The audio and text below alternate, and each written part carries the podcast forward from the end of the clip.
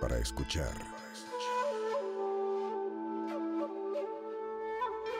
Del hocico. Con Mónica Escobedo, Quique Vázquez y Eduardo Talavera. Del hocico. Pues bienvenidos una vez más a Telocico. Eh, bienvenido Talavera, bienvenido Kike Vázquez. Es que quiero empezar con una anécdota. Buenas ¿Qué tardes. pasó?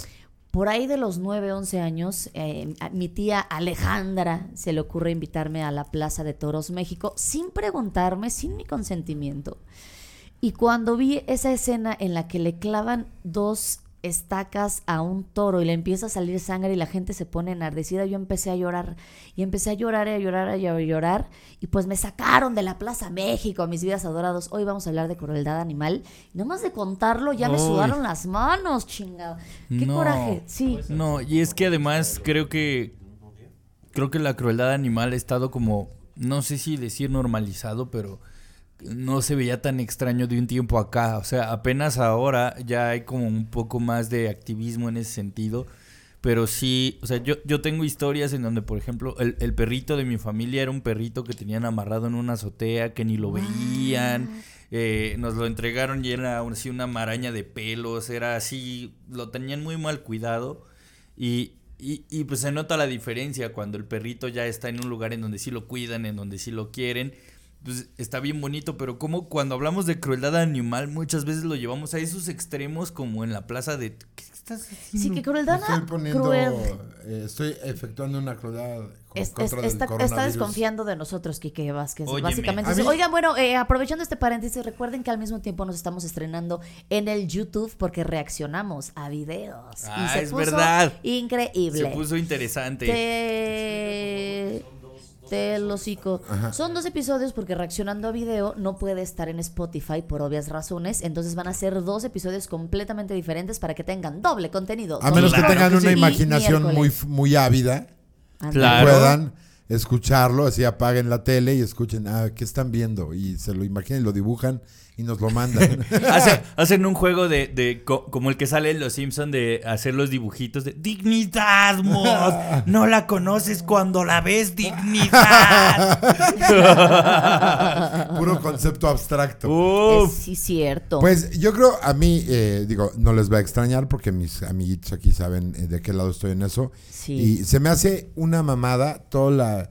Hay cosas que son no debatibles, pero que tenemos que pelear para que se dejen de normalizar. Exacto. Pero yo creo que tiene el origen este de, pues, animal que tenemos de evolutivo. O sea, el animal más avanzado, el más apto, el más... El que está arriba en la cadena alimenticia. Es el que dicta las reglas y pues generalmente. un poco cavernícola y un poco que nos gusta ver cómo se pelean dos personas o dos perros, como muy romano el pedo. Pero ¿no? creo que ese es el segundo, creo que es el segundo impulso. El primer impulso que ha normalizado, verdaderamente normalizado, Ajá. el hecho de que, pues, sirven de alimento como en toda la naturaleza, ¿no? Sí. Los animales nos sirven a nosotros de alimento y entre ellos también. Sí. La segunda es la dominación a través de la domesticación, porque éramos el único animal que tenía conciencia de sí mismo y que tenía una inteligencia para usar herramientas. Entonces, nuestra superioridad se manifestó en el uso de nuestros cuates, los otros peludos y con plumas.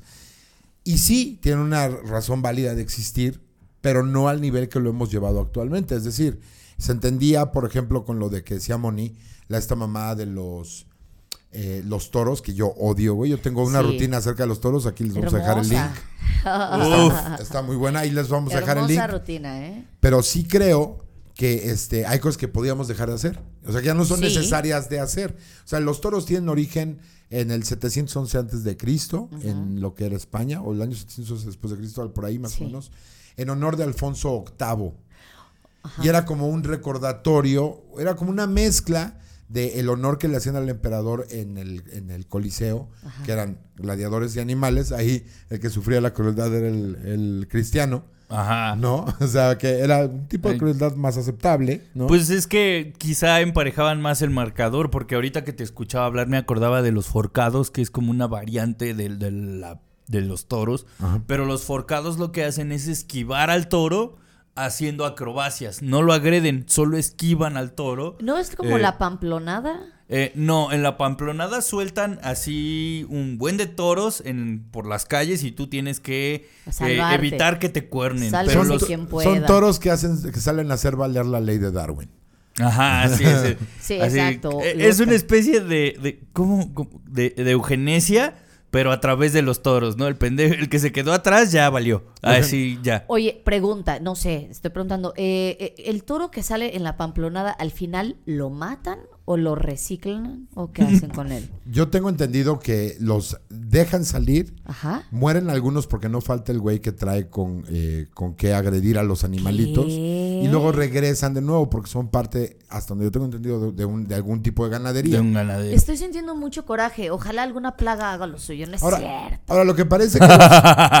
no, me, no, me, no me quiero ver muy woke ni muy sensible. Pero. Pero, Pero- inclusive los forcados es, es un ejercicio que en contra del animal le crea tensión, temor, este, Sí. o sea, este, esta reacción que es muy biológica de eh, pelea o escapar. Y hay animales Ajá. que están súper propensos a pelear todo el tiempo. Sí. O sea, que no escapan.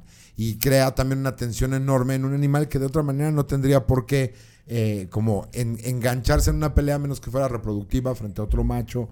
o- Sí, no, no hay razón para pelear, entonces ¿para qué me ponen a hacer esta clase de cosas? ¿En cuánto tiempo ustedes creen que dejen de existir, que sean bien vistos los toros? Que bien vistos en el sentido de que se siguen haciendo, pues. ¿Será que algún día vamos a ver que la gente diga, no, la, la neta es que sí? Ya, ¿qué estamos haciendo? A mí me parece, digo, yo he escuchado opiniones de, de mucha gente porque yo soy así como que todo el tiempo. Aparte, me gusta insultar a los taurinos. Me gusta mucho porque es gente que no tiene ningún argumento. Es como los antivacunas, güey. Que dan no ganas hay de darles hasta discusión. unas Que, cachetadas. que eso es lo que, lo que yo quería preguntarles. ¿Ustedes qué ven? O sea, juguemos al abogado del diablo. Si a nosotros nos gustaran los toros, ¿qué argumento daríamos? Porque mucho lo que dicen es que es artístico, que es un arte, pero ¿un arte de qué? ¿Un arte yo me, de dónde? yo me daba cuenta porque mis tíos también eran amantes de, de- del comillas arte taurino y yo lo que veía que realmente los apasionaba era el ambiente que se vive en el en, en el En o la sea, plaza. en la plaza no o sea el arte de llevar su bota y llenarla de vino y se hacía un ambiente pues muy elitista y todo creo que va por ahí Pero más básicamente que- es lo mismo que un partido del Cruz Azul, nada más cambian los contenedores y el precio del interior. Ajá, O sea- o sea, no, no, no, no, no compares. La es lo mismo que a va las luchas. Al partido de fútbol, la gente que va a los toros se supone que es un poquito más, se supone. Yo les Si digo me- que solo fui una vez y Si me nunca a correteas un poquito, yo prefiero a un fan del Cruz Azul Pero por lo mil veo- veces que un sí, güey que va a pero, ver a los pero toros. el tema es que, lo- o sea, contestándole a Quique, ¿qué sería lo que defenderías de, la, de la fiesta taurina? La fiesta nada más. Creo, que la defensa que usan más eh, parte de una de un principio de no estar consciente que no hay por qué lastimar al animal. Es decir, tienes que tener en la cabeza que no importa lastimarlo porque es un animal para poder luego empezar a hacer cualquier otro tipo de argumento. ¿Me explico? O sea, tienes que quitarle la importancia Al ser vivo sí mismo. para que después puedas empezar a decir es arte o el ambiente o las botas o las viejas que se disfrazan de Han Solo. O sea, el, el- el- o sea, el animal es solamente el elemento, o sea, es como el pincel para el pintor. El toro es un... Yo, ¿eh? yo tenía un chiste donde decía que si, que si la fiesta brava es arte, entonces la violación es una historia de amor muy intenso, güey. Porque Es, es que así de absurdo suena. Así, La neta, así lo así de vemos. absurdo suena. Así se ven Sí. gente que le gusta la fiesta taurina. Es que así yo- se ven. A mí me gustaría saber por qué le llaman arte al arte taurino, porque se han escrito canciones en memoria de, de toreros, o sea, sí, pero el arte no es el torero toreando, es la canción que hicieron, o sea... Exacto, pero vos- es como cuando decían, ¿qué hubiera sido del mundo en la Edad Media antes del Renacimiento si no hubiera existido la iglesia? Yo creo que hubiera existido la misma expresión de arte, pero en lugar de eh, ver eh, la creación en la capilla Sixtina, hubieras encontrado el- la danza de los planetas también pintada por Miguel Ángel, ¿no? O sea, hubiera sido distinto. O sea, el, arte no es una excusa para eh, infligir crue- crueldad sobre un animal, sobre todo en la situación de los toros, que es muy preparado para que no tenga defensa el animal. A mí se me hace un insulto llamarle arte a eso y mira que he, vi- he visto cosas que le llaman arte y que digo que es esta babosada, pero Ah, son amacos, sí, llamarles, ajá. pero Sí, llamarle está en Polanco, arte ¿no? a matar a un animal precioso, bueno, y aunque estuviera feo, pues no, no, no se me hace onda. Eh, ahora que está muy de moda adoptar un pedito, adoptar un perrito, sí, porque yo nada más quiero decir, oh, Yo ¿qué? no los adopto, Son yo muy los hago. bonitos los perros callejeros. También hay que dejar que el perro viva en la calle, viva feliz. ¿Cuándo han visto un perro eh, mal viajado en la calle? ¿Cuándo han visto que un perro esté todo triste en la calle? Yo he visto perros más felices en la calle que en la azotea con su playerita de ahora sí que del Cruz Azul, eh, eh, en, la azotea Es- o en un balcón. Es que, ¿sabes qué? Yo creo que ahí se perdió una cierta noción. Quiero, no sé si decir colectividad, porque cuando yo de, ni- yo de niño me acuerdo que estaba el perro Del de la barrio. cuadra. Exacto. Que era peligroso, pero no sabía exactamente por qué. No, o sea, era el No. perro de la cuadra, el de la cuadra porque cuidaba a toda la bandita de la cuadra, pero él vivía en la calle, él era y de la todos calle. le daban de comer. No es que fuera de la calle, era de todos. y Pero hay todos lo como- acariciaban. Ajá. Hay como los dos mitos, ¿no? O sea, este perro que todo el mundo se acaricia y se deja acariciar y cuida. Y este, el perro bravo que siempre te saltabas una cuadra más. Porque no Ajá. querías pasar por ahí porque quién sabe de quién era. Sí, o sea, pon tú que esos perros, pues llegaba a la perrera y como que, ¿no? Pero, Ah, los pero el, perro son que dice. Quique, me acuerdo perfecto que el barrio salía a defender al perro de no, este no Sí. es un perro callejero. Ah, Este sí, cuando llegaba el antirrábico y se lo quería llevar. Y entonces, sí, sí, o sea, había perro, era parte del folclore mexicano. Sí. Los perritos callejeros. Y ahora no pueden ver un perro. Oye, hipsters, paren de mamá. Ajá. No pueden ver un perro en la calle porque, pobrecito, está sufriendo. No está sufriendo. Véanle la cara de felicidad. Tal vez, fíjate que a mí me acaba de pasar eh, un par de semanas antes de que tuviera mi hogar, eh, escuchas de, de, de ya no vives bajo un Ya no puente vivo bajo Ya un no, puente. bajo una piedra. Bajo, bajo, pendejo. Vivo bajo la, la, eh, el hospicio Uf. de la, de, la Narvarte Poniente. Eh, muchas gracias. Salud. Era todo lo que quería decir. No, Hasta allá. antes de eso estábamos eh, la batita y yo. La batita es la norteña que decide mi destino. En un Starbucks. La que, tiene, la, la que tiene secuestrada. Ajá. la, la que tengo secuestrada, la que tiene mis testículos bajo llave. Eh, estamos en un Starbucks, unos Starbucks que tienen como una bardita alrededor para las mesas. Ya no va a consumir en el Starbucks. Ya no lo voy a con- ya no lo voy a Después hacer. les contaremos. Ahorita Sí. les contamos, pero había un perrito que estaba ahí echado y entonces a mí me cayó muy bien el, el pedo de que, ah, mira, los güeyes del Starbucks no salen a sacarlo ni a shu, shu, shu, shu. O sea, lo dejan ahí. Porque luego corren a los perritos feos y a los estos shih tzus y yorkies y todos esos Ajá. perros histéricos, Sí. los dejan pasar porque los trae una güera tetona nada más, güey. Ah, e- ese, ese elitismo está muy feo. El- ese, ese sí es racismo. para Ese que sí es racismo para que vean. Y hipster. entonces estaba el perro ahí echadito. Era un perro, pues, de tamaño, pues, más grande que lo normal. Pero ahí estaba Ok. echadito. y Dije, "Ah, qué chingón. Me acerqué y si has tenido perros toda tu vida, puedes identificar más o menos cuando un perro te dice, no, No fucker. y Ajá. otro que te dice, ah, sí, jala, sí, la, la oreja si quieres, no hay bronca. Me acerqué, lo empecé a sobar y le ofrecí un cachito de bagel que me estaba comiendo y no lo quiso, lo cual te levanta la alerta porque uno de esos perros, cual- casi cualquier perro en general, comida que le pongas, comida, Comida que se que traga. se come. Porque casi siempre los utilizan como bote de basura orgánica. Exacto, de hecho. A mí me usan así mis O, hijas o al, o menos se, o se autoproclaman el bote de basura orgánica. Sí. Porque yo, yo tenía una perrita. Ay, mi perrita. La pupi era un schnauzer negro. Ah, que, el schnauzer es negro.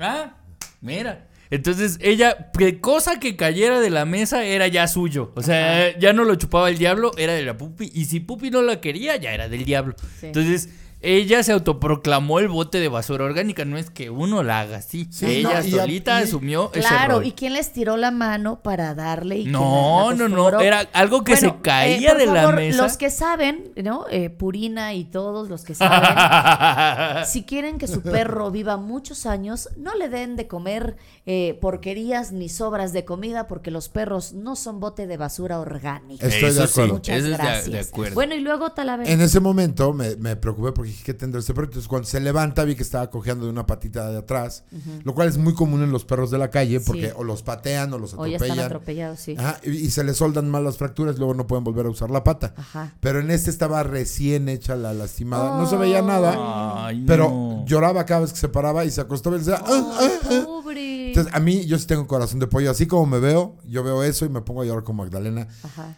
Tuve que hacer un, como por lo menos dos horas de llamadas para que alguien pudiera venir a asistir al pobre perro.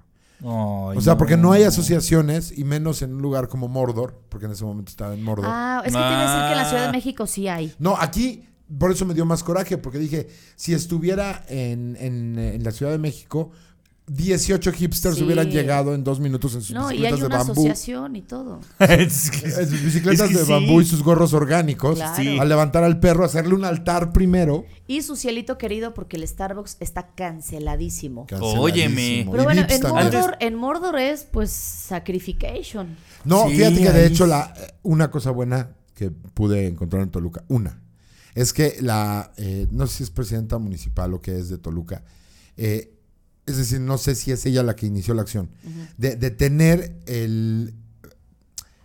Alguien quería envenenar perros para deshacerse de la, pobla- de la sobrepoblación de perros de la calle en Toluca. En Toluca. Y alguien del gobierno municipal de Toluca inter- intercedió para detener este tipo de onda que también es crueldad. O sea, Claro.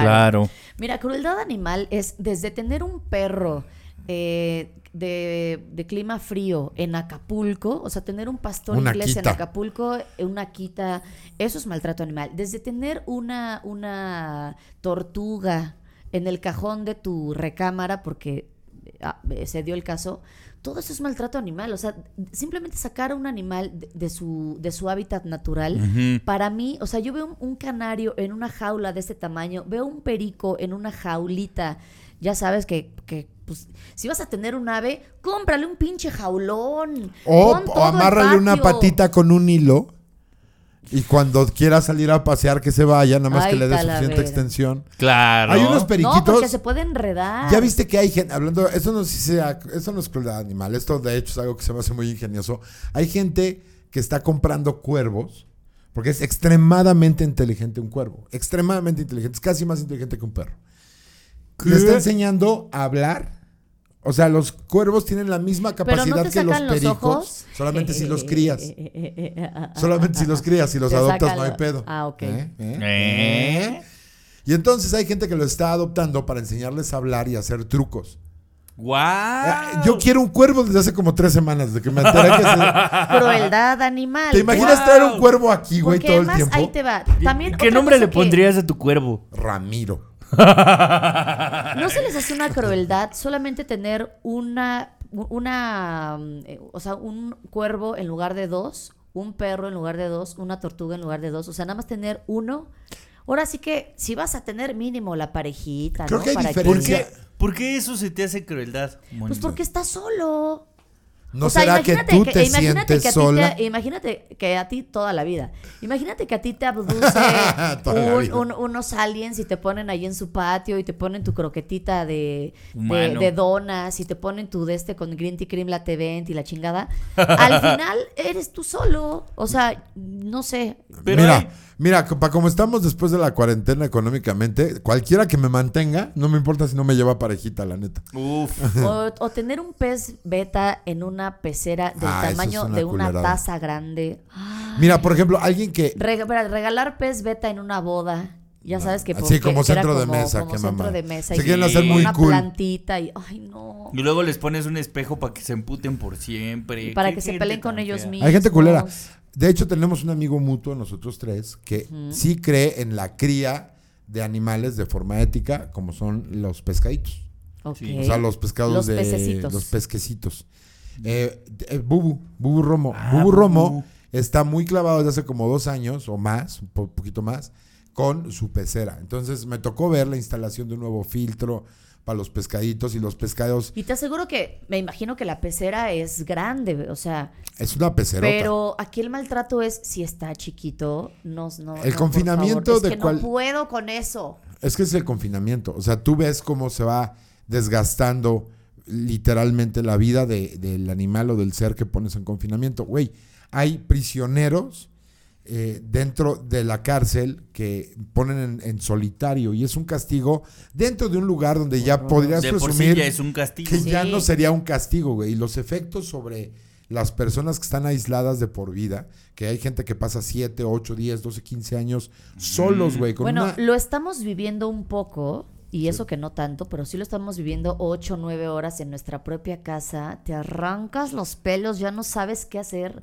Ahora entiendo a mi gato. familia. Ahora entiendo por qué mi gatito quiere salir y ahora sí ya lo voy a dejar salir más seguida, mi gato. Déjalo salir, pobrecito. Ya, Ahora, la otra, gato. esa es una muy obvia, ¿no? La de los toros. Y, por ejemplo, el experimento en animales también. Y hay Uf. otras que de manera no tan intuitiva puedes darte cuenta que es maltrato animal, porque mucha gente piensa que la justificación de una pelea entre dos animales de la misma especie no es tan cruel porque pues, son dos perros Dos o porque son dos gallos, que de otra manera en el mundo natural no tendrían por qué estarse rompiendo la madre. Exacto. O sea, porque justo las especies cuentan con, con rituales o con, con, cos- con cosas que justo previenen el agarrarse a putazos. O sea, un gallo se pone así, y, o sea, y al otro gallo dice, ah, no, este sí me la parte, pues ya me voy, ¿no? Y los retos son muy específicos. Por ejemplo, entre, entre alces, para definir quién va a tener el chance de procrear con la mayoría de las hembras de la manada, el,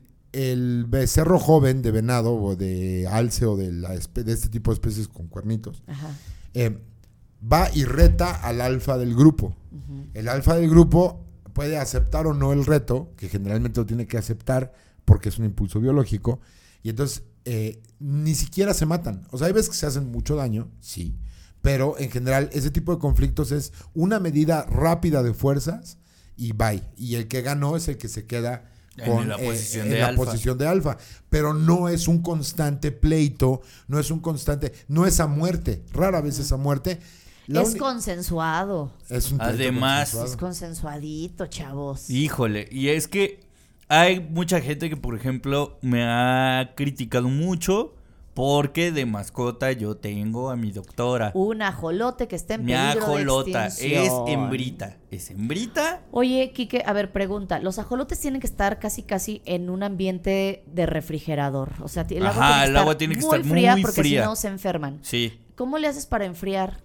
Eh, pues tienes filtros que hacen que el agua esté fluyendo todo el tiempo. Mira, Hablando de un- maltrato animal, se acaba de poner de pechito. Está un- a un punto de sufrir. Un mosco de esos grandototototes. Sí, Es de un esos- zancudo. Es A una ver, por ejemplo, ahí, qué haces. A ver, ahí qué haces. Mira. No es como que sa- es más, el único animal que merece un maltrato y merece la muerte son los mosquitos, sí o no. Totalmente de acuerdo. Esos mosquitos no sé para qué vinieron al mundo, no sirven para nada. Nada más Ahí viven sí, tres días. De- deberían de ser batalla de mosquitos o algo, este, porque Batalla de mosquitos. batalla de mosquitos. Bueno, se acaba de poner de pechito, ahorita va- va- lo vamos a resolver o medio lo ahorita lo atarantamos. vamos a resolver. Lo atarantamos tantito con Raid, lo agarramos mm, eh, de sus alitas. Si sabes que no hay tanto, no hay mosquito. tal cosa como atarantarlo tantito Claro con que Raid, sí, ¿verdad? yo lo tengo la medida. Sí sabes que el atarantamiento... Bueno, vamos a regresar a Ya que lo perdí de vista. va- vamos a regresar a que está. Quique Vázquez tiene en su poder nada más una especie, En Una extinción. ajolotita. una ajolota. En peligro de extinción. Sí. A ver, cuéntanos. Es que lo que la gente no sabe es lo que tiene en peligro de extinción a los ajolotes es que somos unos cerdos. Entonces, el hábitat natural del ajolote no está apto para que los ajolotes vivan Que es. Xochimilco. Es Xochimilco. Entonces, está tan contaminado que si tú metes un ajolote ahí, se va a morir.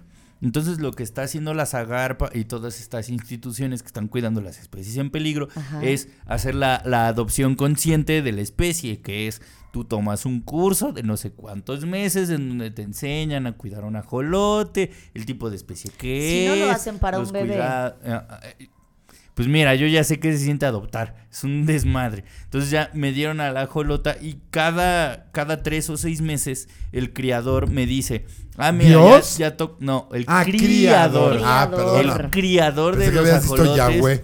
Eh, no, no, no, no, no. El criador me, me, me escribe y me dice, oye, ya toca que me mandes foto de tu ajolota para ver cómo está. Este, ya necesito que me la prestes para ver si la podemos hacer que procree. O sea, Ay, qué ¿Y está bonito. sabrosa? Oye, en pues, promedio, la verdad sí está ¿cuántos- bien guapa. En promedio, ¿cuántos ajolotes tiene una ajolota? Híjole, menos del 10% de su desove, por ejemplo. ¿Cuántos O sea- huevos pone? Si, si, tú, si vemos que es que el ajolote se reproduce por esporas, está muy cagado. Ah, o sea, es como si fuera una especie de como planta. Ajá, haz de cuenta que el macho deja su, su semillita, aquí digo. Sus Es, mecates. es muy consensuado porque el ajolote dice, mira, aquí te puedes revolcar si Ah, tú gustas. ¿eh? Aquí hay mecates. Aquí hay Ajá, mecates. Si tú te ajá. quieres colgar de los mecates, aquí te los dejo. Entonces llega la ajolota. La ajolota se restriega. Y hace gárgaras. Y ya, ajá, exacto.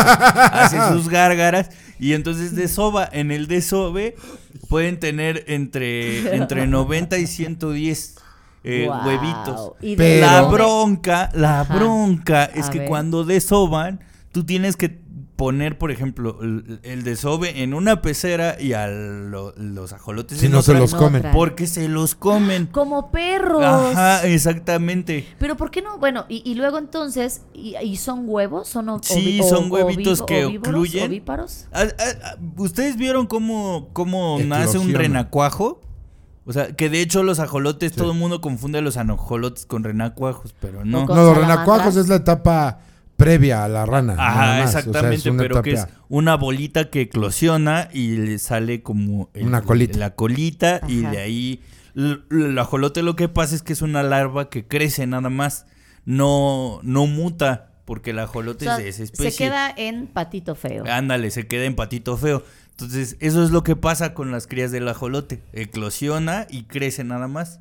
Pero de esos tienes que ver que la temperatura esté bien, que el agua tenga cierto pH, porque si no se van muriendo. Oye, Entonces, Quique Vázquez, eh, porque sí me enteré que hubo una campaña bastante agresiva para que los ajolotes no, no se, o sea, no, no, no se extingan. sí. ¿Por qué es tan importante que no se extingan los ajolotes? Porque el ajolote genera el equilibrio en la, en la biosfera de la chinampa. O sea, el ajolote, además de ser un animal emblemático de México, Endémico endémico, de- y de etcétera, etcétera, etcétera, Ajá. el ajolote, este, justo, eh, ¿cómo te diré? Es un animal de aguapuerca. Ajá, o sea- sí, bueno, Xochimilco. Ajá, o sea, pero no tan cochino. O O sea, vive, vive en, en zonas pantanosas. Exactamente, vive O sea, en zona chinampera. Entonces, él se alimenta de las especies que podrían llegar a ser plaga dentro de la zona de chinampa. Como los que tocan reggaetón, los que se suben a las, a las chinampas todos El- el pedos. pez- Ándale. O sea, sale el pez El mojodrilo. El mojodrilo. El mojodrilo. o sea, o sea, Eh, bueno, y, y- y es que era costumbre hacer sus necesidades. Era así de voltense todos y riájatelas y hacían la necesidad. sí, ahí en el hacían del de cuerpo ahí en la china, ahí. Ahí Luego te das cuenta que estamos destinados también a ese tipo de extinción, porque ¿tú te acuerdas de güey que se ahogó en El de? Puebla, Claro. ¿cómo de cómo Por, olvidarlo? por poblano, uno por poblano. Porque estaba demasiado pedo por no, eh, Es que no eh, estaba acostumbrado, allá en Puebla no hay chinampas. No hay Entonces chinampas. no saben Sí. qué hacer. Nosotros o sea, bien que mal se nos inunda insurgentes y necesitas chinampearle tantito, güey. Sí, o sea, ya le no, sabes. ¿no? preparado. No es fácil, ¿eh? Estás no es fácil. listo. Está bien pesado esa cosa Sí, con la que o los sea, gondoleros tienen que allá- avanzar. Sí. Esa como remo está pesado. Allá en Puebla, en Puebla llueve y se suben a Cholula que no les alcance el agua, o sea, no saben. Por eso hicieron su esta Por eso todas sus iglesias están en alto. ¿Saben qué? ¿Saben qué otro animal también ahorita está sufriendo bastante maltrato? El ser humano, amigos. Ah, El ser humano nos están dando una maltratada plot twist. de aquellas. Sí. Pero bueno, pues que gane el mejor. Son Híjole. los juegos del hambre. Nos vemos, nos, Nos vemos, ya para ya la siguiente semana. Bye, bye. Adiós. Bye. Salud. El hocico. Para escuchar